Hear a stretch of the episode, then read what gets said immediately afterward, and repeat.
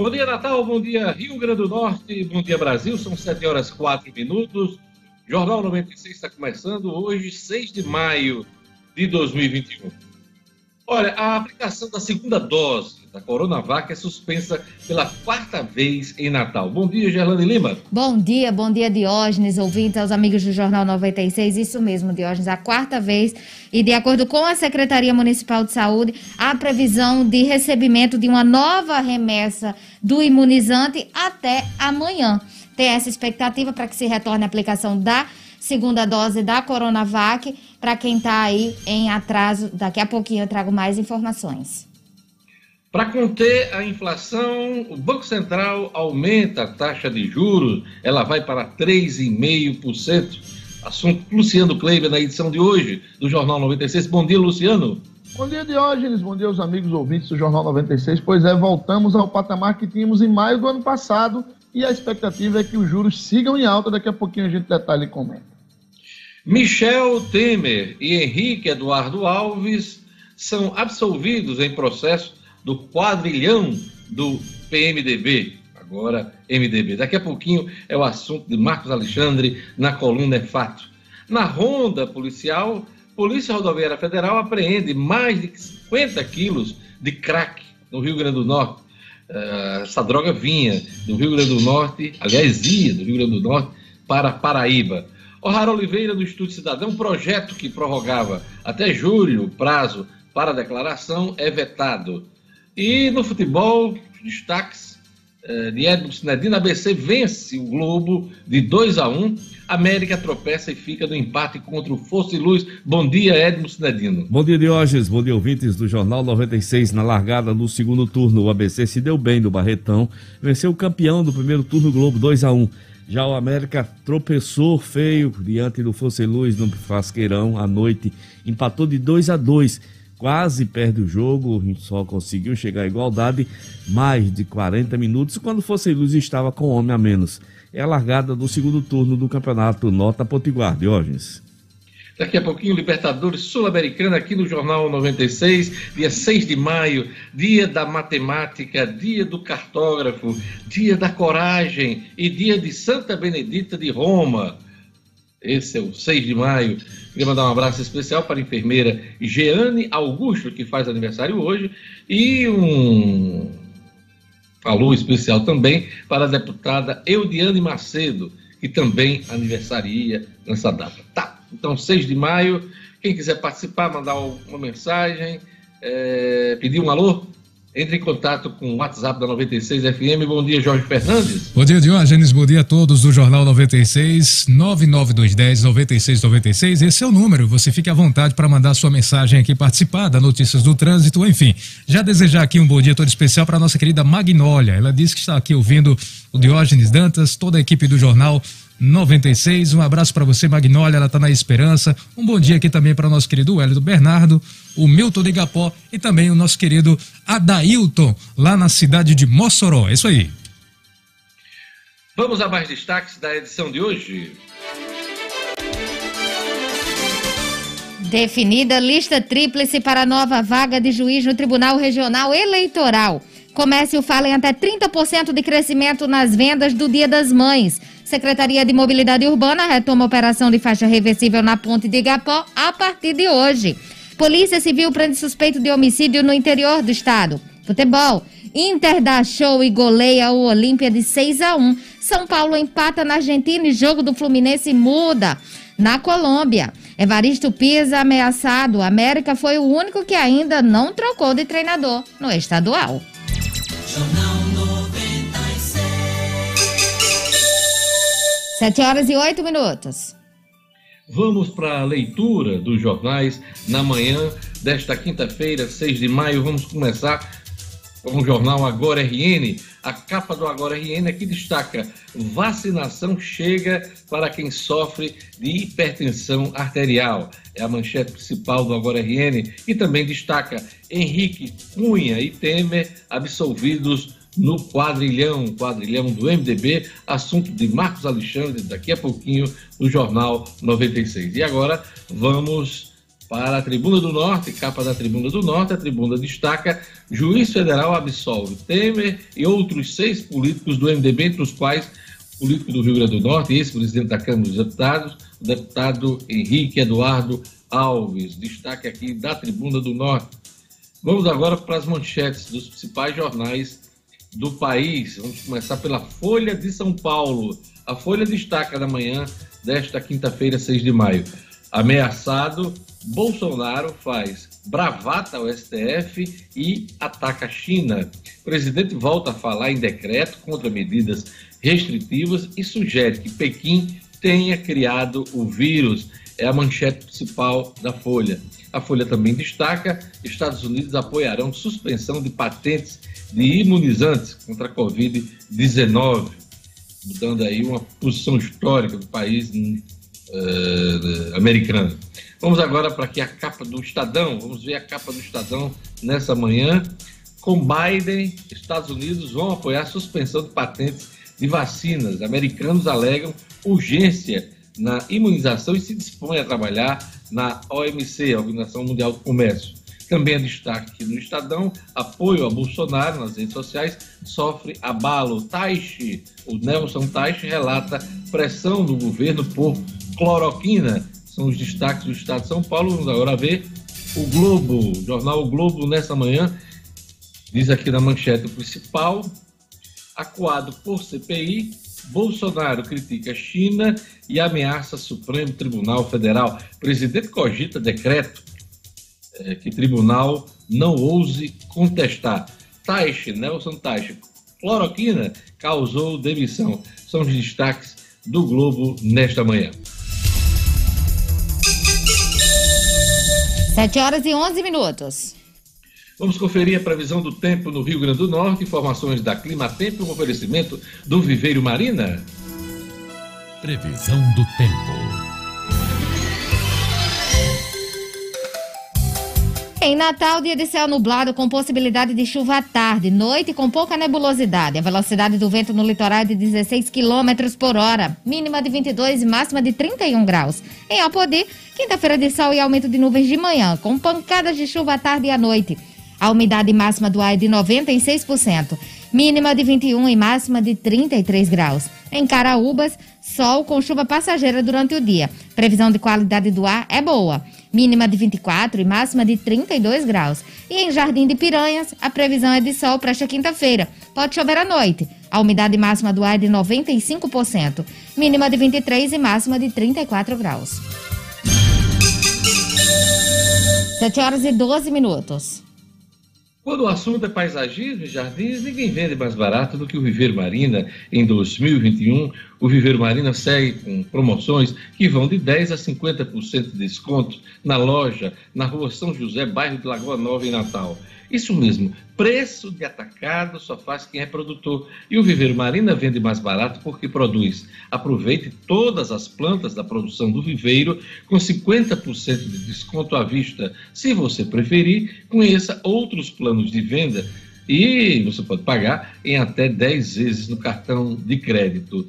Você já conhece o Jardim Vertical? Pois é, no Viveiro Marina você encontra o Jardim Vertical da Infinite Vertical Gardens. Então, vai lá no Viveiro Marina que você vai encontrar também a grama esmeralda a partir de R$ reais o metro quadrado. A partir de R$ reais o metro quadrado, o melhor preço do Rio Grande do Norte.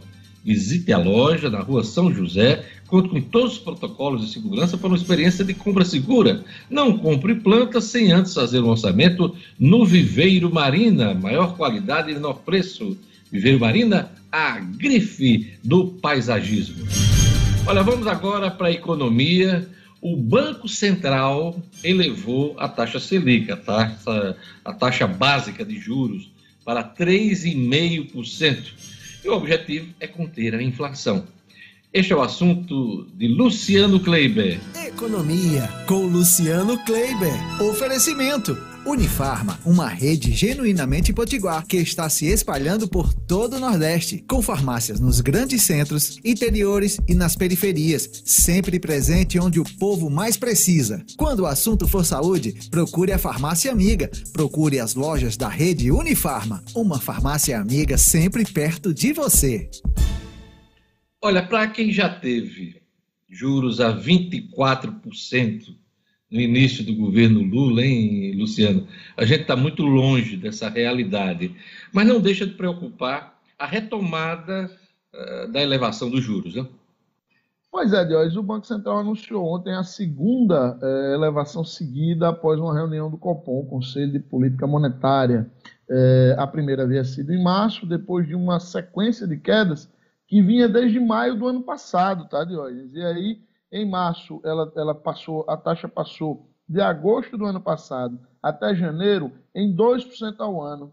É, em, em, janeiro houve a primeira elevação, para 2,75, janeiro para, aliás, fevereiro para março, e agora, é, de, de março para maio, a gente teve aí esse crescimento subindo a, a taxa de 2,75, onde ela estava, 2,75% ao ano, para 3,5% ao ano. Como você bem disse, muito distante ainda daqueles inimagináveis, né? hoje inimagináveis 24% ao ano, mas numa escalada de, de crescimento que o Banco Central, inclusive, já sinalizou que em junho, na reunião de junho, deve ter novo aumento da Selic, e aí a sinalização é muito clara, que o Banco Central quer com isso é conter a temida inflação, a inflação que todos nós já vivenciamos no dia a dia, que já passou do, do teto da meta, que era de 5% ao ano, está na faixa de 6,5% ao ano, é, já começa realmente a acender mais do que uma luz amarela, já uma luz vermelha na, na no, no, no, grupo econômico né, do, do governo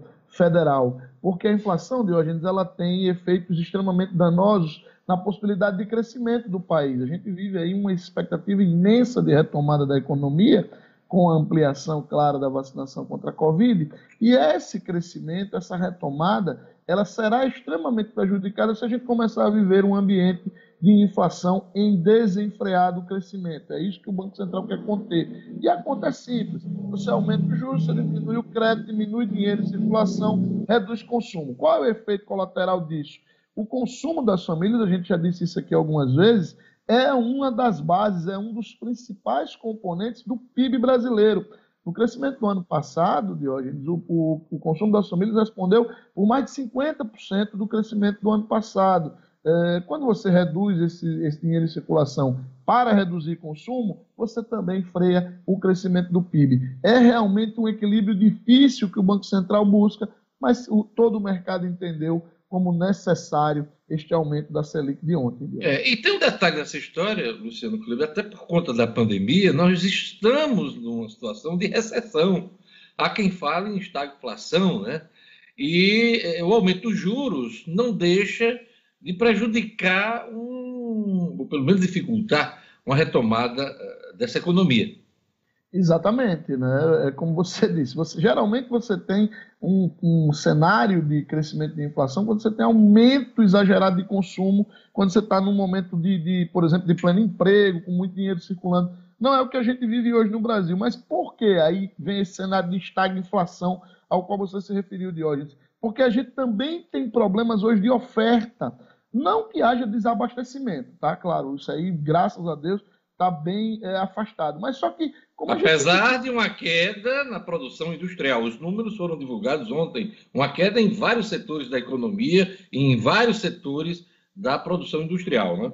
Exatamente, mas essa queda ela se dá ali no limiar é, para exatamente atender a demanda. Não há ainda, pelo menos é o que dizem os especialistas, riscos é, reais de desabastecimento. Isso sim seria um grande caos para é, pressionar a inflação. Mas hoje você tem uma situação de que a oferta está atendendo a demanda ali no limite. E aí, quando você atende a demanda no limite, você tem realmente uma pressão maior sobre os preços. E soma-se a isso a nossa é, a grande disparidade que a gente tem hoje em relação ao dólar. Todo mundo, é, todo setor econômico, todos os economistas entendem que o patamar em que o dólar está hoje no Brasil é um patamar irreal, é um patamar insustentável e esse dólar alto ele pressiona muito vários preços da nossa eh, economia, basicamente, por exemplo, o de, de combustíveis, o que termina impactando em toda a cadeia de preços. Luciano, o comércio fala em até 30% de crescimento nas vendas no Dia das Mães. Tá? Muita gente otimista, hein, para esse feriado importante do comércio nacional. Pois é, Diógenes, no início da semana, aliás, no final da semana passada, a gente divulgou aqui um levantamento feito pela FEComércio que mostrava que havia uma expectativa de crescimento de 10% no ticket médio. Né? A gente deve chegar esse ano, pela pesquisa da FEComércio, a algo em torno de 116 reais de gasto médio por compra para o Dia das Mães. Ontem a CDL divulgou uma expectativa de crescimento de 30% nas vendas de uma maneira geral. E aí, o que que move essa, essa, esse grande otimismo da CDL? Além desse, desse levantamento da, da FEComércio, que mostra essa intenção do, do, das pessoas que vão presentear as mamães, as sogras, enfim, é, é, com, com esse, esse, aumento de preço, né, esse aumento de ticket médio, a CDL também é, é, cita o fato de que no ano passado, né, esse crescimento de 30%, claro, em relação ao ano passado, no ano passado a gente vivia um momento de fechamento de lojas maio do ano passado, a gente tinha o comércio praticamente todo fechado, as empresas estavam naquele momento de se adaptar ao delivery, muita gente conseguiu, muita gente não conseguiu. Então, com base nessa soma de fatores, a CDL estima, estima aí um crescimento de 30%. Tomara, Diógenes, porque esta é a segunda maior data para o comércio no ano e é muito importante que tenhamos um bom desempenho.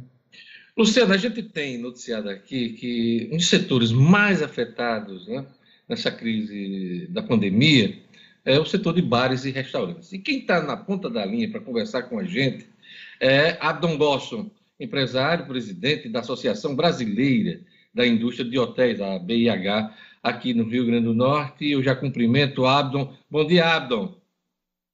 Bom dia, Diógenes. Bom dia, Luciano. Bom dia a todos os ouvintes e telespectadores da 96. Abdon, ontem eu acompanhei o noticiário e o presidente dos Estados Unidos, o Biden, Joe Biden, ele falava em ajuda para o setor de bares e restaurantes. Né? Você vê como, como esse setor é tão importante que a maior economia do mundo está preocupada em conceder auxílios ao setor. E eu inicio a nossa conversa exatamente nesse ponto. É, que tipo de ajuda o setor de bares e restaurantes tem, tem recebido? Vamos focar aqui no Rio Grande do Norte. Diógenes, é, quando se fala aí nos bares e restaurantes, é, a gente está falando no turismo como um todo já, né? Hum. Não existe destino turístico nenhum no mundo que não tenha uma qualidade boa é, de bares e restaurantes. Quando se viaja para qualquer lugar do mundo, você quer passear, quer comer bem, quer ir para um bar, você tem que ter opções. Por exemplo, a cidade de Nova York hoje tem 30, tinha, né? Não sabemos mais depois da pandemia, tinha 36 mil opções é, de gastronômicas, entre lanchonetes, bares, self-service e tudo isso. Então, é uma cidade que as pessoas vão para se divertir, vão para a parte cultural, mas também vão para aproveitar a parte gastronômica. Isso qualquer destino do mundo turístico. Eu falo em nome sempre da hotelaria, mas quero é, conciliar quando nós estamos numa cidade turística como Natal e nós temos lockdown atrás de lockdown. Quando é, os restaurantes até a semana passada, retrasada, só podiam abrir até as 20 horas, sem bebida alcoólica, isso praticamente mata o setor. E nós não somos contra a vida e a preservação de vidas. Eu tenho dito todos os dias, o turismo emprega mais de 120 mil pessoas com empregos diretos, fora os indiretos e terceirizados. Mas nós precisamos preservar os empregos, porque os empregos é aquilo que dignifica um cidadão e leva qualquer anseio para sua família, para sua casa ao final do dia. Isso é uma verdade, a gente não pode fugir dela. E o que acontece é que, se os nossos governos têm a necessidade, por conta ainda da pandemia, de manter o lockdown dia após dia, eles precisam, não tem problema, pode fazer o lockdown aí até dezembro. Mas vamos ajudar aquelas pessoas mais necessitadas que precisam e vivem do turismo. Ontem saiu é, de, é, é, no programa de Enio Cinedino à noite. É... Jornal das Seis. De Dinarte, exatamente. Dinarte fez um. colocou uma notícia que no turismo, só no turismo, 40%, né, tivemos aqui uma queda. Mas os números que ele tem são números oficiais, pessoas com carteira assinada, e aqueles empregos indiretos, e os terceirizados que trabalham para o turismo. Tá, o número que ele deu foi 3 mil e poucas pessoas. Esse número ele passa de 5 mil pessoas. Existem aqueles fornecedores ali na Ceasa que fornecem frutas e verduras somente para os hotéis. Os hotéis fecharam. E vocês acham que eles vão continuar com, me, com o mesmo movimento e com a mesma quantidade de funcionários que eles tinham? Não.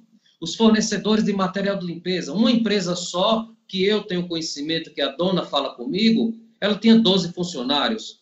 Ela colocou 10 funcionários para fora. E agora você vai colocando e vamos dentro desse universo que não pertence ao turismo, mas trabalham diretamente com aqueles que vivem do turismo, aí o número é, é espantoso, na verdade. Então, é, o que é que os governos têm feito? O nosso governo aqui no nosso estado tem feito muito pouco, infelizmente muito pouco.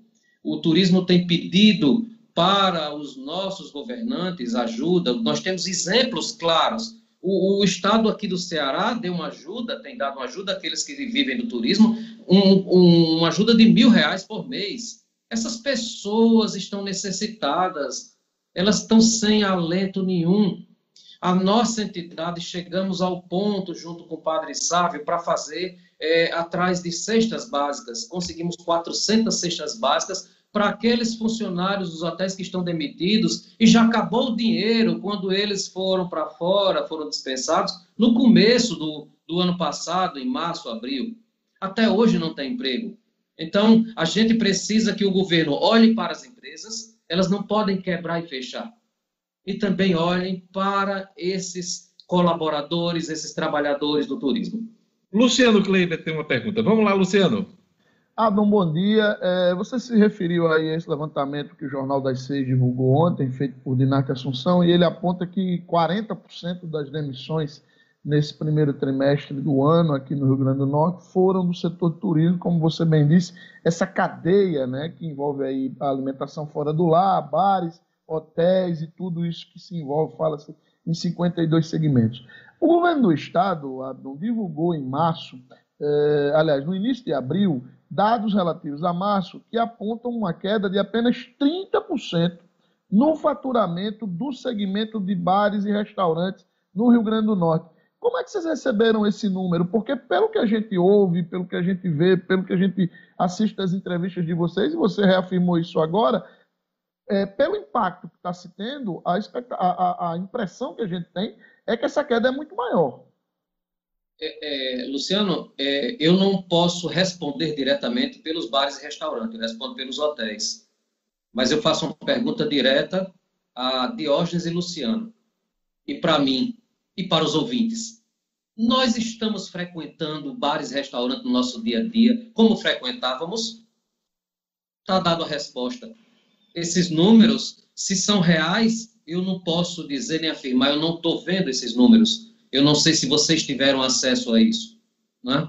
Exatamente como é, é, o secretário de tributa, a Secretaria de Tributação do município disse que a arrecadação da hotelaria caiu também 30%. Como é que ela caiu 30% se os hotéis fecharam as portas? Eles não foram obrigados a fechar as portas. Mas se não tinha absolutamente nenhum cliente para entrar nem sair dentro do hotel, mais barato você fechar a porta porque o prejuízo é, é menor. Então, os hotéis fecharam as portas meados de março, vieram abrir em julho. Alguns hotéis em agosto, setembro, outubro, outros em novembro. Tem hotéis que até hoje nunca abriram. Dezenas de hotéis nunca mais abriram. Vai sair um levantamento aí que de 2019 até agora, provavelmente mais de 40 meios de, de hospedagens em Natal fecharam. A gente não sabe se fecharam para sempre ou se ainda vão reabrir muitos a gente não tem conhecimento. Então, eu não estou questionando os números, mas esses números são, para aos nossos olhos, eles são irreais. Só para situar nosso ouvinte, a gente está perguntando muito sobre bar restaurante para o presidente da Associação Brasileira da Indústria de Hotéis aqui do Rio Grande do Norte, a BIH, porque é, é o setor que tem é, mais chamado a atenção para esse momento de crise. Mas assim, o hotel está entrelaçado com bar, com restaurante, com setor de eventos. Inclusive, a gente vai entrar nesse assunto agora, que é o PES, né? Então, é por isso o hábito que a gente está perguntando, partindo né, do bar e restaurante, e lembrando até que quase todo hotel né, tem um bom restaurante, tem, tem seu bar também, né? Está é, é, tá dentro do negócio da indústria hoteleira, né, que sofre também com essa questão da pandemia. Então, é por isso que, é, às vezes, a, mas a gente sabe que tem uma associação representativa somente de bares e restaurantes. Mas eu queria perguntar sobre o PES, né? Até que ponto o PES vai ser um reforço aí, é, amenizar as agruras do setor do ponto de vista econômico, é, até que se chegue a uma certa normalidade, uma retomada dos eventos é, e, e, o resultado do que foi apresentado é, se foi frustrante para, para o setor. É, Diógenes, eu queria só contribuir um pouco com a sua afirmativa anterior, que você tem razão. É, não existe turismo sem gastronomia, né? Qualquer lugar do mundo que a gente vai, uma cidade do interior, se a gente vai para Gostoso, Pipa, qualquer lugar, a gente primeiro procura saber quais são os bons bares, restaurantes onde tem movimento. E se esse setor se acaba e desaparece, acaba com o turismo. Essa é a verdade. Então, nós, é, nós somos intrinsecamente ligados e precisamos um dos outros. Isso é a verdade, não pode sair dela. Então, eu também, eu só, quando eu fico, não fico me omitindo, é porque eu não posso responder diretamente pelos números dos bares não, e, Mas, e Abdo, é só pra, é, você não está se omitindo. Agora, você tem a cautela de não falar pelo setor e isso é justificado. É por isso que eu estou fazendo essa ressalva para que nosso ouvinte entenda, né? É, okay. porque, porque alguma cautela. Mas me fala sobre o PES. Como é que o PES foi recebido pelo setor? Aí, do setor de eventos, é, hotelaria, turismo, é, ele, eu tenho dito por diversas vezes que ele chegou tarde e atrasado, mas chegou. A gente também não pode reclamar. Né? Ele chegou. Por que chegou tarde e atrasado? Porque sabia-se desde quando a pandemia iria chegar ao Brasil, ou seja, antes de chegar, que o primeiro setor a ser atingido ia ser fortemente o turismo, principalmente o setor de eventos. Então, como é que a ajuda vem chegar um ano depois? Isso é, isso é, é, é fato. E essa, é, essa situação não é exclusiva do Brasil. O mundo inteiro, o turismo foi fortemente abalado, o setor de eventos do mesmo jeito. Então, precisávamos ter tido iniciativas é, mais enérgicas e com mais antecedência, porque o setor, o, o, eu costumo muito utilizar nesses últimos dias as palavras do ministro Paulo Guedes. O ministro Paulo Guedes disse: esse setor de turismo, hotelaria e eventos está no chão. Ou seja, ele já respondeu tudo. Está no chão. Esse setor está quebrado. Ele está falido. E se esse setor não retomar, a, o, a, a nossa a, economia como um todo ela vai sentir fortemente. São mais de 60 mil empresas no Brasil ligadas ao turismo. São mais de 17 milhões e meio de pessoas que trabalham ligadas direta e indiretamente e terceirizadas ao turismo. Não é pouca coisa. Então, Luciano. esse programa chegou, chegou não na boa hora, como eu disse, mas ele está chegando para todos nós. Não está como o setor gostaria, não veio, veio com alguns vetos mas pelo menos para compensar essa grande perda de receita dessas empresas de eventos, turismo, hotelaria, né? É, é como se fosse um refis, um novo refis para essas empresas. Entendam, vejam que vocês conhecem muito o pessoal que vive de eventos, de shows, está todo mundo parado. Né? As, o, os, é, as pessoas que trabalham nesses setores elas não estão sem emprego, estão sem mais alento nenhum, não tem como levar o sustento para casa. Ah, Essa bom. é a verdade. Eu falei a vocês daquelas cestas básicas que a BIH conseguiu, os setores de evento vieram pedir, né? pelo amor de Deus, para dar aos peões que eles estão sem ter o que comer. Eu nunca esperei na minha vida passar por uma situação dessa. Eu, particularmente, eu não esperava. Então, chegou, chegou num bom momento. O que é que acontece qual foi o pensamento do governo, que é verdade. A maior carga tributária do mundo é no Brasil.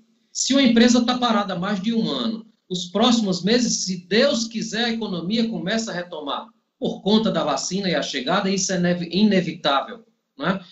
E com a retomada, como é que uma empresa suporta pagar impostos do ano passado até de 2019, 2020, o que vai vir pela frente? Ela não suporta, ela vai quebrar. Ela precisa pagar os seus funcionários, os seus fornecedores. Então, isso é uma ajuda que nenhuma empresa queria ter esse tipo de ajuda. Gostaríamos de estar faturando muito, como supermercado, farmácia, loja de matéria de construção e outros estão faturando bem, né? E não ter ajuda nenhuma.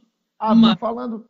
É a realidade do setor e a gente não pode fugir dela. É suficiente? Não. Precisamos de mais. Precisamos também de várias ajudas a nível de governo estadual Pronto, e de era, era aí que eu queria chegar, falando de ajuda, né? É, o que é que o setor bares, restaurantes, hotéis, eventos, que, como você já bem disse, Diógenes pontuou, está é, tá tudo interligado. O que é que esse setor pede? O que é que tem pedido? O que é que tem recebido? E como é que está o diálogo com os poderes públicos no Rio Grande do Norte, de uma maneira geral?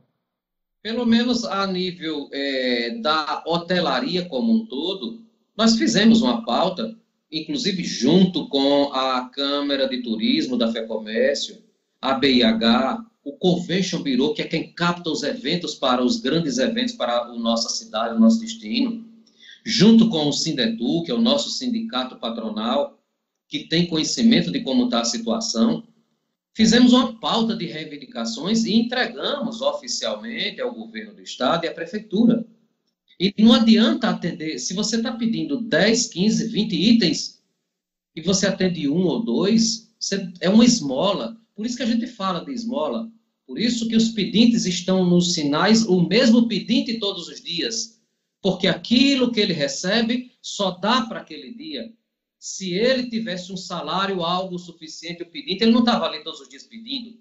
Então, essa, é, esse setor do turismo, ele está pedindo uma ajuda para sua sobrevivência nos próximos anos, nos próximos meses. E, por exemplo, a prefeitura é, passamos o ano praticamente inteiro com os hotéis fechados. Precisamos de uma ajuda no pagamento do IPTU, que os equipamentos são grandes. Precisamos uma redução significativa, talvez isentar o ISS, que são os impostos que o governo federal também está fazendo, a nível federal. Precisamos reduzir taxa de lixo. Tem hotéis de grande porte que pagam a taxa de lixo 25, reais, 25 mil reais por mês. O hotel estava fechado e foi obrigado a pagar. E aí, e assim vai por inúmeros outros, a nível de governo estadual, ICMS, é, redução, o governo deu agora, é, IPVA, mas apenas deu 90 dias para frente, vai ter que pagar o IPVA desses carros. Esses carros estavam parados, sem produzir nada. Então, são é, essas solicitações que estão sendo feitas a nível de governo estadual, municipal, que precisam chegar com força, todas elas. Eles precisam chegar vocês pediram isso, está aqui, vai ser dado isso, isso, isso, isso, para vocês não quebrarem, não falirem, manter os empregos, porque o, a, a maior indústria do nosso estado é o turismo. Adão Gosso, para encerrar, eu queria saber do senhor a expectativa em torno do próximo decreto da governadora Fátima Bezerra. Não só da governadora, claro, mas também das prefeituras. É, o senhor acredita numa maior flexibilização. É, qual é a expectativa do setor? O setor inteiro sonha com a flexibilização, mas nós pensamos sempre em preservar as vidas, pelo amor de Deus, isso é fato. O turismo tem perdido milhares e milhares de pessoas, como qualquer um. Isso é verdade. Agora, precisamos manter esses empregos já que os governos estaduais e municipais não estão fazendo quase que absolutamente nada por esse setor, eles precisam flexibilizar, agora manter a, a, é, o controle rigoroso de fiscalização. Isso é uma verdade e nós exigimos isso. A, a, partir disso aí, a gente espera que seja flexibilizado, a gente espera que a gente já esteja como a Paraíba, que está flexibilizando rapidamente o seu setor e estão começando a respirar. E essa vacina precisa chegar o mais rápido possível na nossa população para que, infelizmente, desculpe o termo, essa maldita doença desapareça dos nossos pensamentos e da nossa vida para a gente voltar uma normalidade. A gente fala aqui, eu vou mais uma vez utilizar, Diógenes, Luciano, peço aqui, é, até com licença a vocês, é, assim, uma, eu quero fazer um, um apelo de socorro ao governo, à governadora, ao nosso prefeito. Olhem com bons olhos para esse setor, para essas pessoas que estão sendo fortemente atingidas e estão passando necessidades. Essa é a verdade. Precisamos disso. É isso aí, conversamos com o presidente da Associação Brasileira da Indústria de Hotéis no Rio Grande do Norte, a BIH, Abdon Goss. Abdon, muito obrigado por sua participação aqui no nosso programa. Agradeço, obrigado, um bom dia a todos. A coluna de Luciano Kleiber, e hoje foi uma super coluna, até com entrevista, é um oferecimento da Unifarma. Unifarma que está presente em todo o estado, todo o Nordeste quase, já são mais de 850 lojas de hoje, e tem sempre uma bem pertinho de você, com preço baixo de verdade, eu garanto, e vocês sabem que de economia eu entendo. Obrigado, Luciano Kleiber. E agora a gente vai para o futebol. ABC vence o Globo de 2 a 1 América tropeça e fica no empate contra o Força Luz. Isso é assunto para Edmo Cinedino. Esportes com Edmo Cinedino. Pois é, de hoje. Ontem, na largada do segundo turno para ABC e América, os resultados foram esses. O, ABC, jogando mais cedo no estádio Barretão, abriu o placar aos 39 minutos com o gigante Elitão de cabeça. O empate do Globo ainda veio no primeiro tempo, Negueba cobrando, cobrando penalidade. No segundo tempo, em boa jogada do garoto Vitinho, o Gabriel Recife acabou fazendo contra suas próprias redes. O ABC fez uma partida boa, na maior parte dela, dominou o jogo, criou algumas chances de ampliar o placar, ainda mostrou defeitos, claro. O técnico Moacir Júnior assumiu a equipe apenas duas partidas e tenta dar uma cara mais agressiva, mais criativa ao time do ABC. Finalzinho, o Globo colocou certa pressão em busca do empate, mas o jogo terminou mesmo 2 a 1 para o ABC Futebol Clube. A noite de hoje foi a vez do América, jogando no Frasqueirão contra o Força e Luz. O América fez 1 a 0 com o Alice Pernambucano. Havia o Força e Luz empatado de pênalti com o Robertinho e passar à frente do marcador num gol contra do zagueiro Ian Carlo. O América só conseguiu o empate depois dos 40 minutos do segundo tempo, quando o time elétrico estava com homem a menos. O zagueiro Maxilei foi expulso.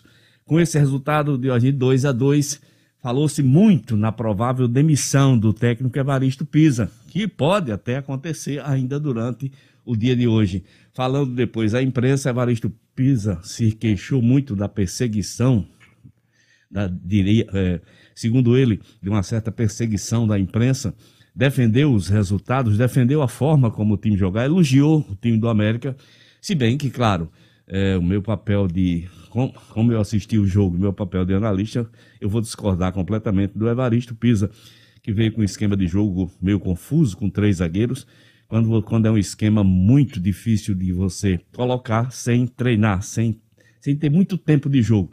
Não funcionou o esquema do América, quase perto do Fosse Luiz. Não sei, talvez, muito provavelmente, pelo que se comenta, o técnico Evaristo Pisa deve ser demitido durante o dia de hoje. Vamos esperar e ver de hoje o posicionamento da diretoria do América no decorrer desse dia.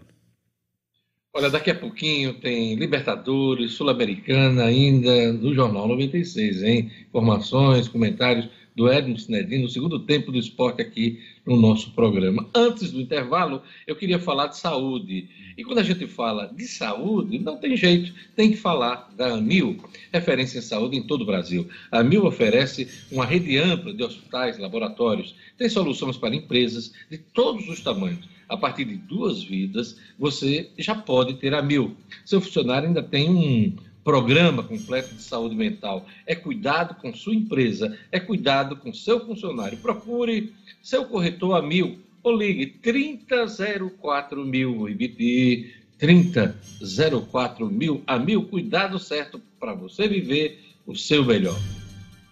Vamos para um rápido intervalo.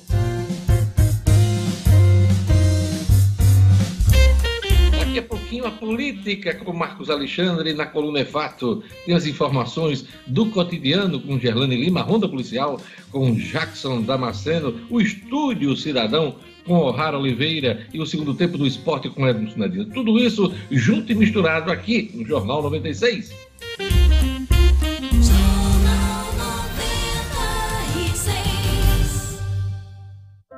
A Mil tem as melhores soluções de saúde para empresas de todos os tamanhos. A partir de duas vidas, você já pode contar com o plano que é referência de qualidade no Brasil, com uma estrutura completa de hospitais, laboratórios reconhecidos e uma ampla rede médica. A Mil ainda oferece um programa completo de saúde mental. É cuidado com seu funcionário, é cuidado com a sua empresa. Procure seu corretor ou ligue 3004 mil. A Mil, cuidado certo para você viver o seu melhor.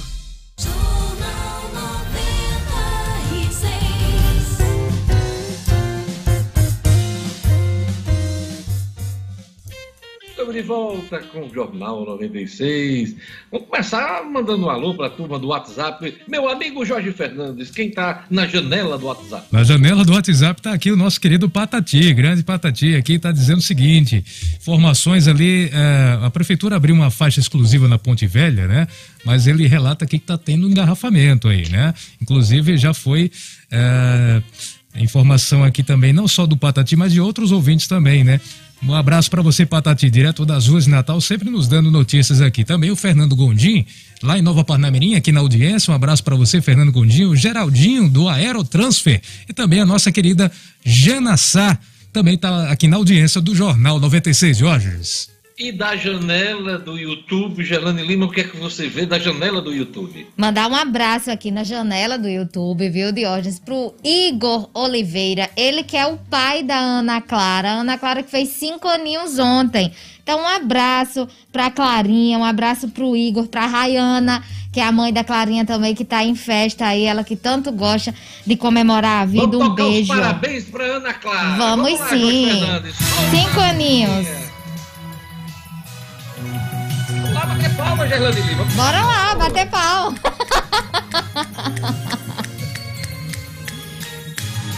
Bom demais. Pegar a lancheirinha também. É, pois é, saúde e paz para Ana Clara e toda a família, o Igor e a esposa também. Quem mais? Na janela do YouTube. O jornalista Lucas Tavares, que tem um blog, também está aqui conectado no Jornal 96. A turma da Maricotas Esmalteria, também acompanhando o Jornal 96, sempre conectado.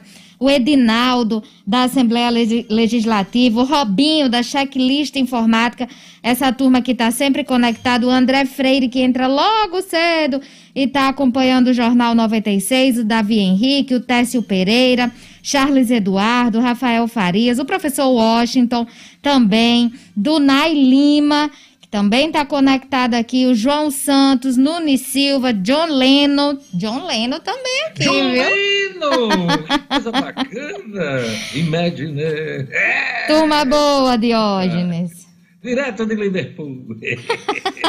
Olha lá, eu queria mandar um abraço especial para o Rogério Átila e a Selma do SESI. Aquele abraço, eles sempre na escuta do Jornal 96. Agora vamos falar de política, vamos chamar o Marcos Alexandre, porque o ex-presidente Michel Temer e o ex-deputado, ex-presidente da Câmara Henrique Eduardo Alves foram absolvidos em processo, um processo que chamava Quadrilhão do MDB. Marcos Alexandre.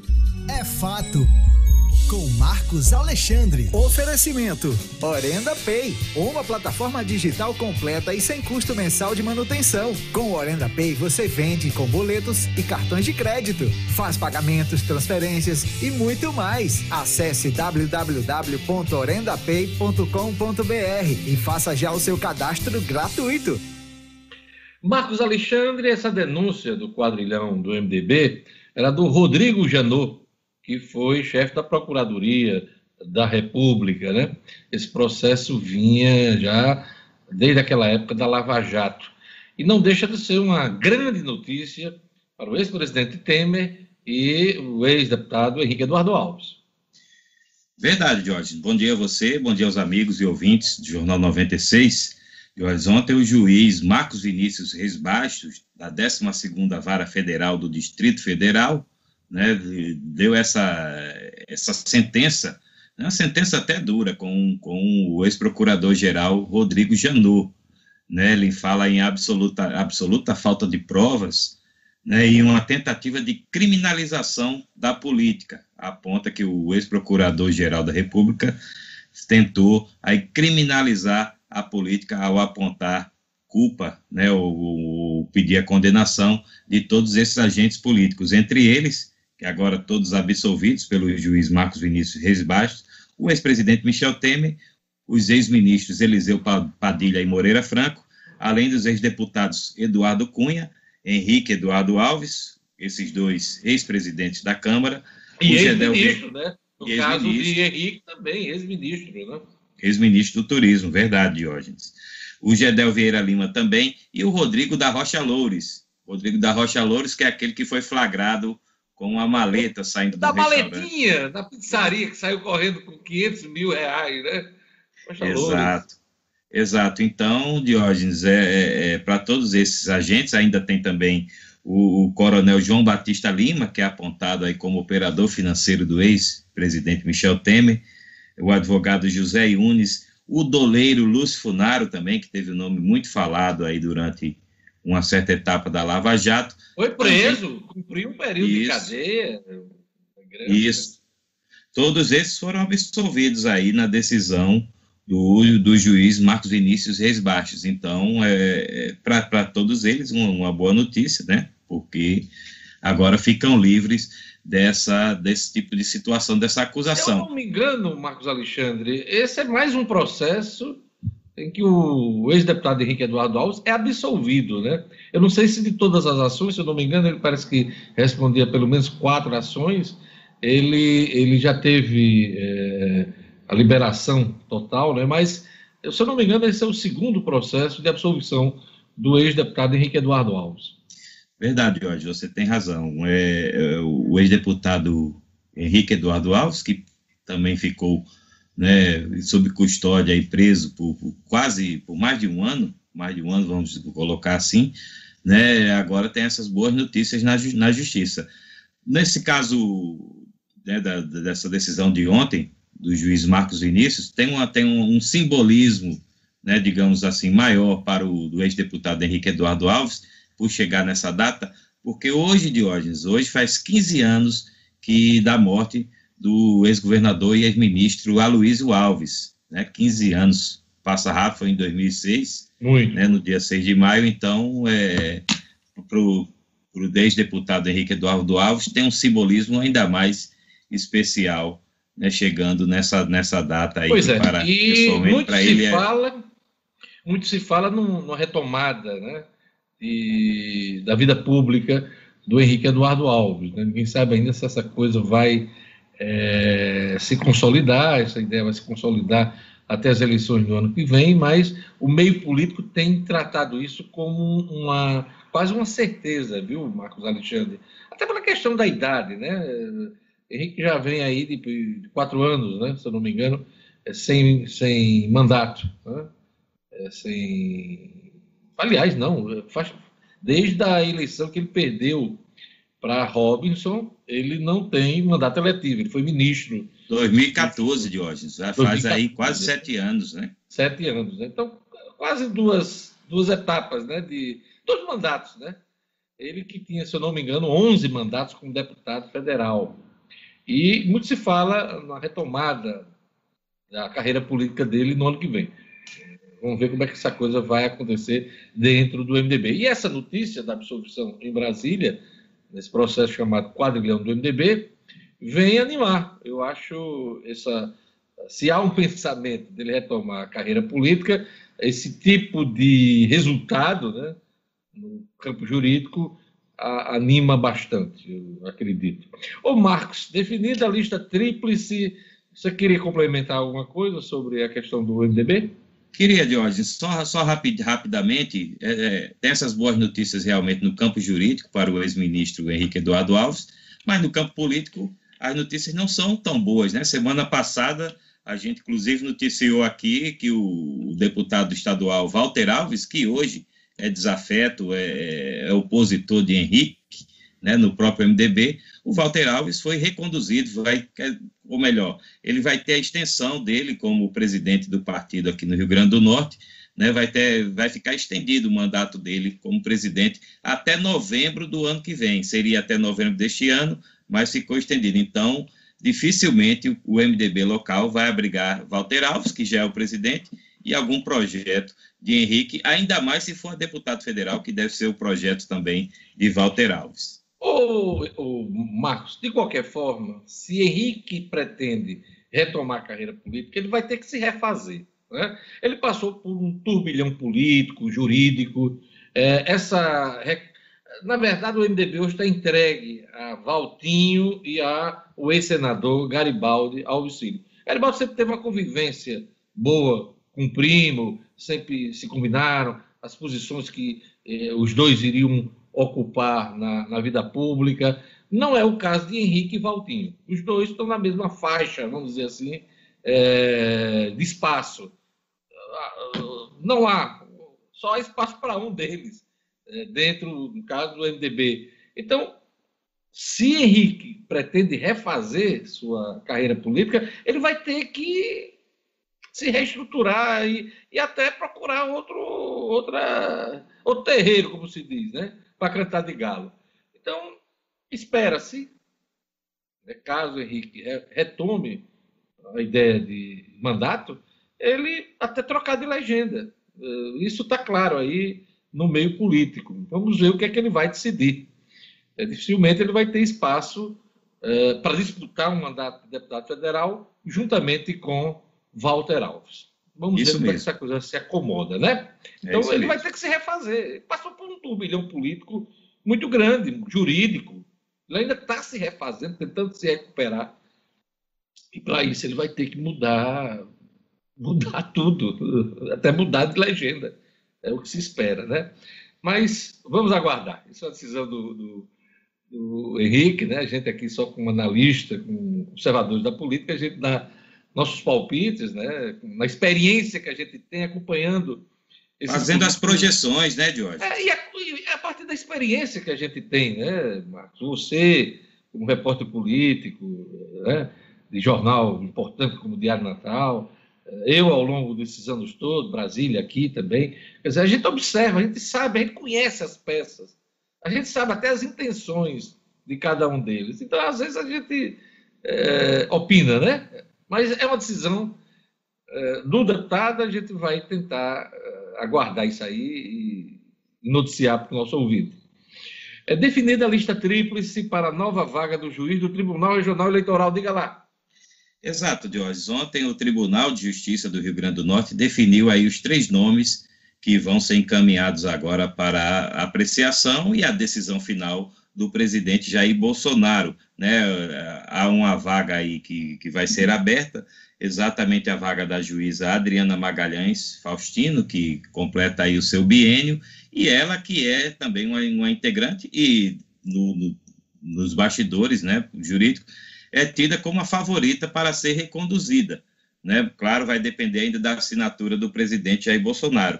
Na lista tríplice, ela tem a companhia do advogado Daniel Cabral Maris, e também do advogado Felipe Maciel Pinheiro Barros. Né, os três foram aí os componentes da lista tríplice definida pelo tribunal. A expectativa é de que até o final do mês, ou na próxima semana, na verdade, aí depende muito do ritmo do presidente Jair Bolsonaro, mas a previsão é de que até o final do mês esse nome esteja definido e que no início de junho, dia 3, a previsão já seja empossada ou empossado o novo ou a nova integrante, ou também nem, ou talvez nem tão nova assim, que pode ser a recondução da juíza Adriana Magalhães, Diógenes. Rapidinho, nosso tempo já está estourado. Elaine Cardoso tem nomeação confirmada, vai chefiar o Ministério Público do Rio Grande do Norte. Exato, nenhuma surpresa, a promotora Elaine Cardoso foi a escolhida, né? não houve nem lista tríplice, ela foi a única escolhida pelo Ministério Público, indicada, e ontem a governadora Fátima Bezerra confirmou a nomeação. Elaine Cardoso será a nova chefe do Ministério Público no Rio Grande do Norte a partir do dia 18 de junho próximo de hoje. A coluna do Marcos Alexandre é um oferecimento da Orenda Pay. A Orenda Pay possui inúmeros serviços financeiros e as melhores taxas de mercado E você só paga o que usa, sem asteriscos ou letra miúda. Faça já o seu cadastro gratuito no site www.orendapay.com.br. É fato, Diógenes. Uma ótima quinta para você e para todos. Até amanhã, Marcos. Até amanhã. Jornal 96. 7 horas e 59 minutos. Vamos falar de educação e para falar em educação de qualidade, a gente sempre precisa falar do SEI, da Romualdo Galvão e, e o da Roberto Freire, porque mais uma vez o SEI atingiu resultados excelentes de aprovação no Enem, hein? No SISU 2020, foram 70 alunos aprovados, 107 em medicina, seis primeiros lugares e uma das 28 notas mil na redação em todo o Brasil. É, um dos alunos do SEI conseguiu um, uma dessas notas. Isso tudo é prova de que educação para o pensar traz resultados. O SEI da Romualdo Galvão e o da Roberto Freire unem metodologia inovadora e estruturas de excelência, oferecendo tudo que seu filho precisa para se desenvolver integralmente, da educação infantil ao ensino médio. Educação é presente e também futuro. Educação de qualidade é no SEI da Romualdo Galvão e da Roberto Freire. Resultados de educar para o pensar. Olha, ronda policial. A Polícia Rodoviária Federal apreende mais de 50 quilos de crack que era transferido, eh, transportado do Rio Grande do Norte para Paraíba. Os detalhes com Jackson Damasceno. Polícia com Jackson Damasceno, o da massa. Oferecimento Casa da Cerca. Na Casa da Cerca você tem grandes promoções e lançamentos para transformar o seu lar em uma casa inteligente. Interruptor Wi-Fi, tomada Wi-Fi, motor para portão, câmeras, sensor de fumaça, de presença e muito mais. Procure Casa da Cerca nas redes sociais. Anote Casa da Cerca. Casa da Cerca para a sua vida. Olá, bom dia a todos. Uma ótima quinta-feira. Vamos às notícias de polícia. Hoje a gente começa falando de uma operação da Polícia Rodoviária Federal ocorrida na segunda-feira ainda, mas só foi tornada pública pela PRF nesta quarta à tarde. Acontece que naquele dia, na segunda, um veículo é, foi flagrado na BR-104 que leva João Pessoa a Campina Grande praticando uma ultrapassagem no local proibido. Ao fazer a abordagem do veículo, um Versa da Nissan, os, os policiais rodoviários federais pediram o documento do motorista, que tinha 20 anos, e se mostrava bastante nervoso. Ao apresentar a habilitação, os policiais perceberam que o documento era falso. E começaram a estranhar e desconfiar do veículo, principalmente de um cheiro forte que vinha dentro é, é, é, do carro. E aí descobriram, escondidos na lataria e outros compartimentos, 51,2 quilos de crack. O condutor confessou que estava recebendo dinheiro para transportar a droga do Rio Grande do Norte para a Paraíba. De acordo com a PRF, o prejuízo ao tráfico de drogas com a apreensão desse entorpecente é de 450 mil reais. O rapaz, cujo nome não foi revelado, foi levado para a Superintendência da Polícia Federal, autuado por documento falso e tráfico de drogas.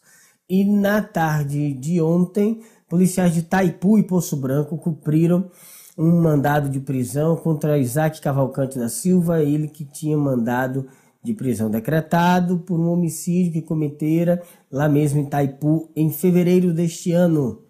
Hoje os policiais encontraram o suspeito em São Gonçalo do Amarante trabalhando no hospital de campanha. Não tinha o que fazer, foi dada a voz de prisão, ele foi levado para a delegacia de Itaipu e vai responder pelo crime uh, do qual ele é suspeito. Ainda para falar da área de homicídios, aqui em Natal e na Grande Natal, pelo menos mais dois crimes. Ontem à noite, um em Felipe Camarão, contra um rapaz que, tra que trabalhava numa instaladora de internet. Ah, estava trabalhando, inclusive, quando foi executado, e mais um crime na cidade de Macaíba. Mais dois homicídios para a Grande Natal. A gente vai ficando por aqui. A todos vocês um grande abraço. Volto amanhã, na sexta-feira. Tenham todos um ótimo dia e até lá. Jornal 96. 8 horas e 3 minutos. Olha, queria mandar um abraço para o José Evaldo Souza, está em Cajazeiras, Macaíba, acompanhando o programa, a Erivânia Bernardino, um abraço também para o Noni Silva, é, um abraço também para Tarcísio Araújo, turma bacana acompanhando o Jornal 96. E a turma do WhatsApp, Jorge Fernandes. Vamos lá, Diógenes. Jorge, só esclarecendo aqui uma notícia sobre o trânsito ali na Ponte de Igapó.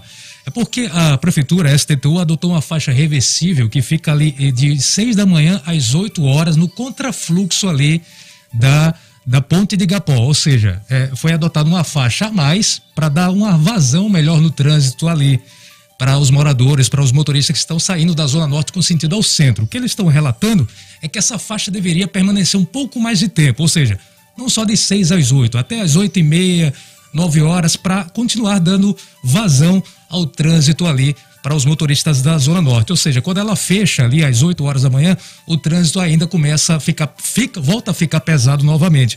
Essas são as informações aqui do nosso querido Patati. Agora está explicado novamente aí, viu, Diógenes? É isso aí. Quem mais? Quem é que tá? Vamos lá, quem, mais aqui? A nossa querida Margarete também, sempre na audiência. Um abraço para você, minha querida Margarete. Ela que está em Parnamirim, na cidade de Trampolim da Vitória. Um abraço também aqui para o meu querido Cláudio, grande Cláudio, que está aqui pertinho da gente em Petrópolis, trabalhando e curtindo o Jornal 96. Olha, vamos agora para o cotidiano. A aplicação da segunda dose da Coronavac é suspensa pela quarta vez em Natal. Vamos lá, Gerlane Lima. Cotidiano com Gerlane Lima. Oferecimento: Universidade da Criança, localizado em Rego Moleiro, que oferece ensino infantil e fundamental, tempo integral, atividades aquáticas e extracurriculares, matrículas abertas. Ligue 3674 3401. Gerlane Lima, vamos lá. Pois é, Diógenes, há uma previsão, de acordo com a Secretaria Municipal de Saúde, de um recebimento de nova remessa do imunizante até amanhã, sexta-feira, dia 7. Quem está com a segunda dose atrasada terá que aguardar a chegada do novo lote para ser vacinado. A imunização continua aqui na capital Potiguar, Potiguar com a AstraZeneca, inclusive temos notícias de que hoje chegam mais 64.500 doses de vacina da AstraZeneca aqui no Rio Grande do Norte, à tarde, no final da tarde, horário previsto para as 17 horas, mas essas vacinas serão destinadas para dar continuidade à vacinação de gestantes, puérperas e pessoas com deficiência. Então a vacinação com essa vacina, com esse tipo de vacina continua aqui no Rio Grande do Norte. A segunda dose de acordo com a recomendação que foi dada e a nota técnica do Ministério da Saúde, deve ser tomada mesmo fora do prazo, Diógenes e ouvintes. Há uma orientação para a população tomar a segunda dose da vacina contra a Covid, mesmo que a aplicação ocorra depois do prazo recomendado pelos laboratórios, porque, segundo o documento do Ministério da Saúde, é improvável que intervalos maiores aí entre as doses das vacinas ocasionem a redução da eficácia do esquema vacinal. No entanto, há um, uma ressalva aí que os atrasos devem ser evitados, já que não se pode assegurar a devida proteção até a administração da segunda dose. Só reforçando, a Prefeitura de Natal amplia os tipos de comorbidades e começa a aplicar o imunizante da Pfizer hoje para pessoas com idades de 55 a 59 anos do seguinte grupo de comorbidades: pessoas com deficiências permanentes cadastradas no BPC, que é o benefício de prestação continuada, e com doenças cardiovasculares e hipertensão arterial sistêmica. Mas não é só dizer que tem pressão alta, que tem arritmia, chegar lá e tomar vacina, não, viu? Tem que apresentar os comprovantes,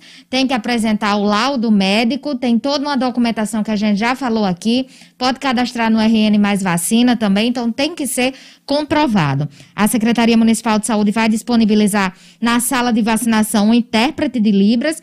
As pessoas com deficiências permanentes que não possuem cadastro no BPC serão contempladas de acordo com a comorbidade, obedecendo, claro, o critério da idade. E a vacinação para esse público de 55 a 59 anos segue até o próximo dia 12.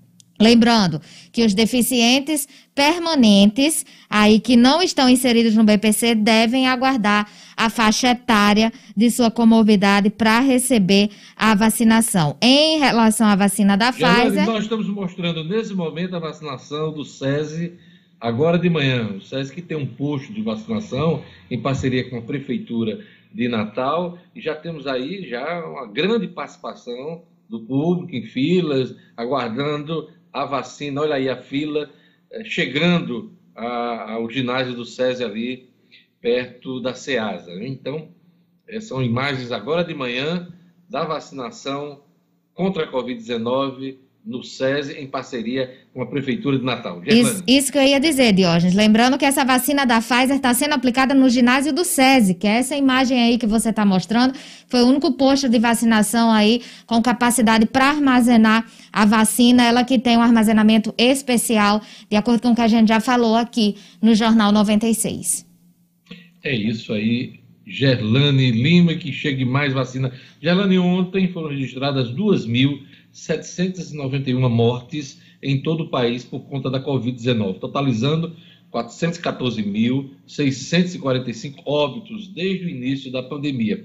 A média móvel diária de óbitos em uma semana é de 2.329 óbitos. Foi 8% menor que a do período anterior, é o que aponta o consórcio de veículos, que vem acompanhando os números da Covid-19 é, a partir dos números divulgados pelas secretarias de saúde. Como é que está a situação aqui no Rio Grande do Norte? Aqui no estado foram mais 1.034 casos confirmados, totalizando 227.194. Com relação aos óbitos, o Rio Grande do Norte registra aí 5.580 mortes no total, sendo 16 registradas nas últimas 24 horas. Sete em Mossoró, duas em Parnamirim, uma em Natal, uma em Macaíba, uma em Apodi, uma em Alto do Rodrigues, uma em Areia Branca, uma em Carnaubais e uma em Martins. Tem ainda 17 óbitos ocorridos após a confirmação daqueles exames que foram feitos em semanas ou dias anteriores, Diógenes. E tem um, um, um dado aqui do Comitê de Especialistas da CESAP que aponta que 78 municípios do Rio Grande do Norte tiveram uma piora nos indicadores da Covid-19. Infelizmente, porque, segundo o indicador, nas duas últimas semanas, os índices de mortalidade de casos confirmados estão em uma curva crescente. As regiões metropolitanas de Natal, região Oeste, Agreste, Vale do Açu estão em alerta vermelho para a taxa de casos ativos aqui no Rio Grande do Norte. Obrigado, Gerlane. Eu queria mandar um abraço muito especial para o Zé Martins, que está na UPA de Potengi, acompanhando o Jornal 96. E o Francisco Bezerra, Francisco Carlos, funcionário público, ele também é ouvinte do jornal há muito tempo. Aquele abraço, nosso querido Francisco Bezerra, Francisco Carlos. E agora vamos para o Estúdio Cidadão, projeto que prorrogava até julho prazo para a declaração é vetado. O'Hara Oliveira. Estúdio Cidadão, com O'Hara Oliveira. Bom dia, O'Hara. Oi, Diógenes. Bom dia para você, bom dia para todo mundo que está acompanhando agora o Jornal 96. Vamos falar de declaração do imposto de renda, né? E por que que todo mundo tem que ficar atento a esse veto de ontem do presidente da República, Jair Bolsonaro. O presidente da República vetou um projeto de lei que tinha sido aprovado no Congresso que prorrogava até o dia 31 de julho né, 31 do 7, o prazo de entrega da declaração do imposto de renda pessoa física agora de 2021. Esse projeto, a gente já tinha até falado aqui no Jornal 96, ele foi aprovado pela Câmara dos Deputados no dia 13 de abril. Como já havia passado pelo Senado, o texto foi enviado para a sanção presidencial. Inicialmente, né, o prazo para entrega da declaração do imposto de renda acabaria agora, no dia 30 de abril. No entanto, a Receita Federal estendeu esse prazo agora até o dia 31 de maio. Então, portanto, esse é o prazo que está valendo. Todo mundo tem até o dia 31 de maio para fazer a entrega da declaração do imposto de renda.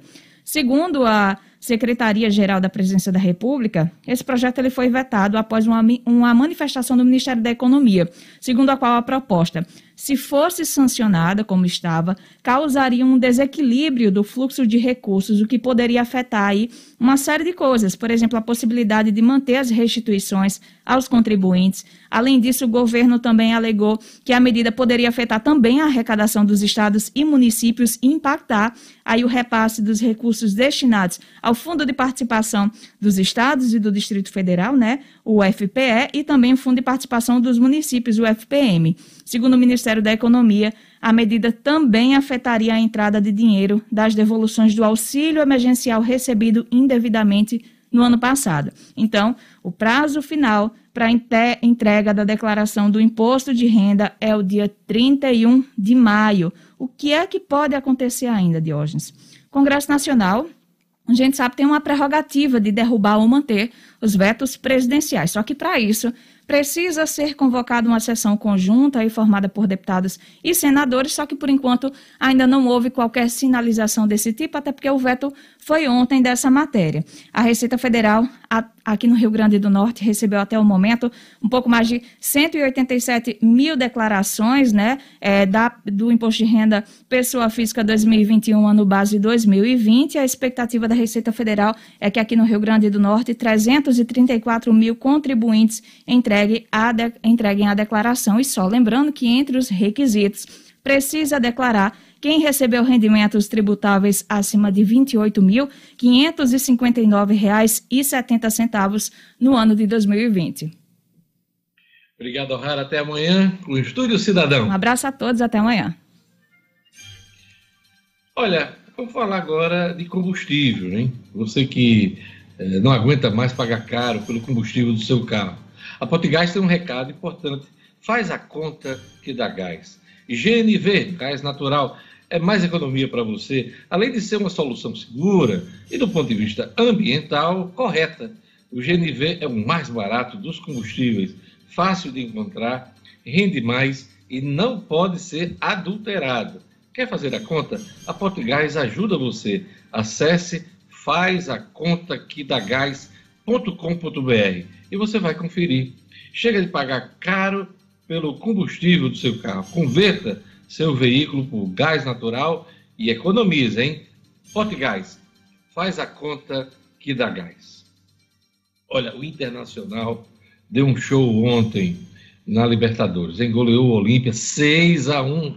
E o São Paulo, apesar do empate, foi um bom resultado, foi um jogo difícil para o São Paulo fora de casa, uh, perdeu um jogador no segundo tempo. Uh, o empate, para muita gente, ainda foi um certo lucro para o São Paulo. Mas quem vai explicar tudo para a gente é Edmo Cinedino. Pois é, Diógenes. Isso, Diógenes. Ontem o Internacional sobrou em campo. 6 a 1 em cima do Olímpia do Paraguai. Teve até gol de bicicleta do menino Caio. Enfim, dois gols do artilheiro Thiago Galhardo. Foi uma apresentação mesmo daquela de encher os olhos. O Internacional só demorou a se encontrar no primeiro tempo, fez apenas um gol, mas deslanchou no segundo, numa grande atuação internacional. Uma atuação de fazer inveja ao pessoal do Grêmio. Exatamente. Muita inveja ao pessoal do Grêmio, que inclusive joga hoje pela Sul-Americana. Então, de hoje, 6 a 1 foi essa vitória do, Olimp... do, do Inter sobre o Olímpia, é, que deixa o, o, o Colorado na liderança do seu grupo. O São Paulo passou o sufoco danado lá lá na Argentina, é, contra o Racing, bola na trave, defesa do, do goleiro, enfim, teve um jogador expulso no segundo tempo, mas antes já tomava o sufoco, mas conseguiu esse resultado positivo de 0 a 0 Até agora, de hoje, nessa terceira rodada da Libertadores, nenhum clube brasileiro conheceu derrota. E essa rodada se completa hoje com a participação do Fluminense o Fluminense jogaria na Colômbia, mas devido aos protestos, fortíssimos protestos contra o governo dos colombianos, inclusive, a torcida do Júnior Barranquilla eh, exigiu que esse jogo fosse cancelado, porque prometendo, inclusive, se o jogo se confirmasse, iria para a porta do estádio fazer confusão, fazer baderna. Mas foi transferida, a Comebol transferiu, essa partida será em Guayaquil, na, no Equador, né? Às 19 horas, Fluminense joga hoje então, à noite. O, o jogo deixou de ser na Colômbia, Isso, por conta dos em Barranquilla. distúrbios políticos lá, Isso. e vai ser no Equador, no Equador. Guayaquil, né? Exatamente, Diógenes. Seria em Barranquilla, onde o Júnior a equipe da cidade. É a sede, é a sede do, do Júnior né? Barranquilla, mas, e mudou para Guayaquil, na Colômbia. A gente espera que o Fluminense consiga também um bom resultado, eh, traga mais uma vitória para os clubes brasileiros na Libertadores. Pela Sul-Americana... Tem um detalhe, de... tem um hum. detalhe só para pontuar para o nosso ouvinte, é, o São Paulo, apesar do empate, Sinedino, hum. ele continua liderando Lida. o grupo sete dele pontos, Libertadores. Né? Exato, sete pontos, duas vitórias, tem um saldo aí. São Paulo tem um saldo de cinco gols Está é, tá muito bem na fita o time paulista, comandado por Hernan Crespo. Bom, de hoje complementando Sul-Americana, hoje teremos, ontem tivemos Bolívia 0, Ceará 0. O Ceará conseguiu esse bom resultado lá na Bolívia. Nós tivemos, infelizmente, um péssimo resultado do Bragantino, que perdeu em casa para o Talares, da Argentina.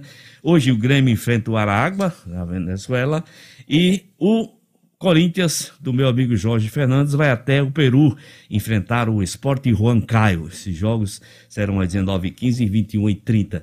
Brasileiros e sul-americanos, brasileiros na Sul-Americana e também na Libertadores de hoje. Quem sabe hum, seria legal, campeão de cada um, né? Times brasileiros. Vamos ficar na torcida. Isso, isso. Vamos lá, Cidadino. só para encerrar, eu queria mandar. Encerrar é, é para dizer que o técnico do América pode ser demitido durante. Você adiantou isso, né? No Isso. primeiro bloco, mas vamos Isso. voltar ao assunto agora. Só, só rapidinho para pontuar, Deus, que se o Evaristo Pisa for demitido hoje, que todo mundo está comentando que deve acontecer, é, todos os times, todos os times desse campeonato potiguar, campeonato Nota Potiguar, já trocaram de treinador, alguns até pela terceira vez. Então todos, sem exce- a exceção do América, cujo treinador Evaristo Pisa está ameaçado, já trocaram de treinador. E teve um caso muito interessante, o Bira Lopes assumiu o Palmeiras no E o, dia... Pi- e o Pisa está culpando a imprensa, né? E- Tá Exato. é perseguido pela imprensa. Seguido Tá pela imprensa, que seu trabalho não é reconhecido, aquela coisa toda. Os demais técnicos do campeonato estadual, a imprensa também? Foi tudo a imprensa. Foi tu... Futebol, futebol longe, né? Que o América, a torcida espera, todo mundo espera de um América do ABC, mas está, está longe.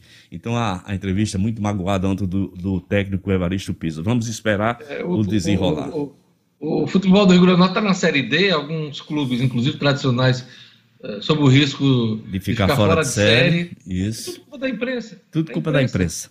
A imprensa joga, entra em campo para jogar, né? É, eu inclusive fiz um passe ontem para o América, para o Fosse Luz empatar. O passe foi meu, daqui da- do estúdio da 96 eu fiz o passe, o menino do Fosse Luz empatou. Tá faltando vacina, teste para os clubes. É culpa da imprensa. Tudo culpa da imprensa. Diógenes, agora eu quero mandar dois abraços muito especiais, porque Josivan, Josivan não, Josivaldo, eh, lá das Quintas, pediu que eu mandasse um abraço para João Marmota e Cicinho Pano de Toureiro. Imagina aí, o cabra tem um Minha apelido nossa. Cicinho é Pano, Cicinho Pano de Toureiro. Minha Nossa Senhora. Pelo amor de Deus. Cicinho Pano de Toureiro. Ele deve ser corajoso. Tá né? aniversariando hoje, Cicinho Pano de Toureiro. Tá aniversariando hoje. Parabéns, Cicinho. Como é Marmota? João é é Marmota. João Marmota. João Marmota e Cicinho Pano de Toureiro. Os dois são vizinhos. Hoje, aí vai ter festa na casa de Cicinho Pano de Toureiro, que Tá tá parecendo aqueles aniversariando. apelidos de moção. É, bicudo, pescoço de mora, é, Twitter, João Marmota, É Cicinho, desse- Pano de Toureiro. É, dessa, é, é nessa faixa aí, Diógenes. Um abraço para Cicinho Pano de Toureiro, felicidade para ele no seu aniversário. Que ele não leve nada mais pesado. Pois é, nem chifre, né? Porque perto do pano do toureiro passa de vez em quando um chifrezinho.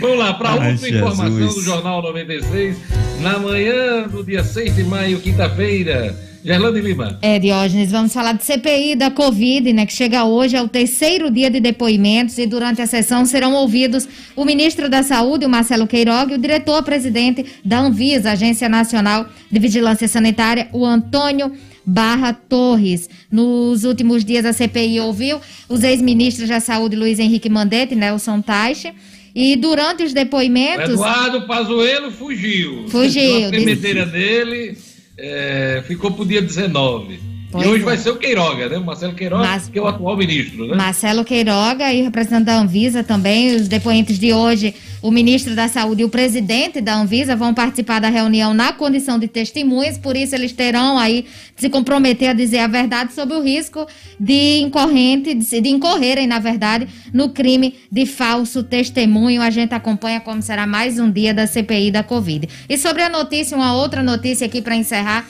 que o Jorge Fernandes trouxe aqui, a gente recebeu informações da Secretaria de Mobilidade Urbana que o trânsito está livre no acesso à ponte de Igapó. Trânsito livre no acesso à ponte de Igapó neste momento. Diógenes. Aleluia! E assim terminamos o Jornal 96 desta quinta-feira, 6 de maio. Temos todos um belíssimo dia, em paz, saúde, se cuidem. Amanhã estaremos de volta com o Jornal 96. Tchau! Até amanhã. Tchau, tchau. Tchau.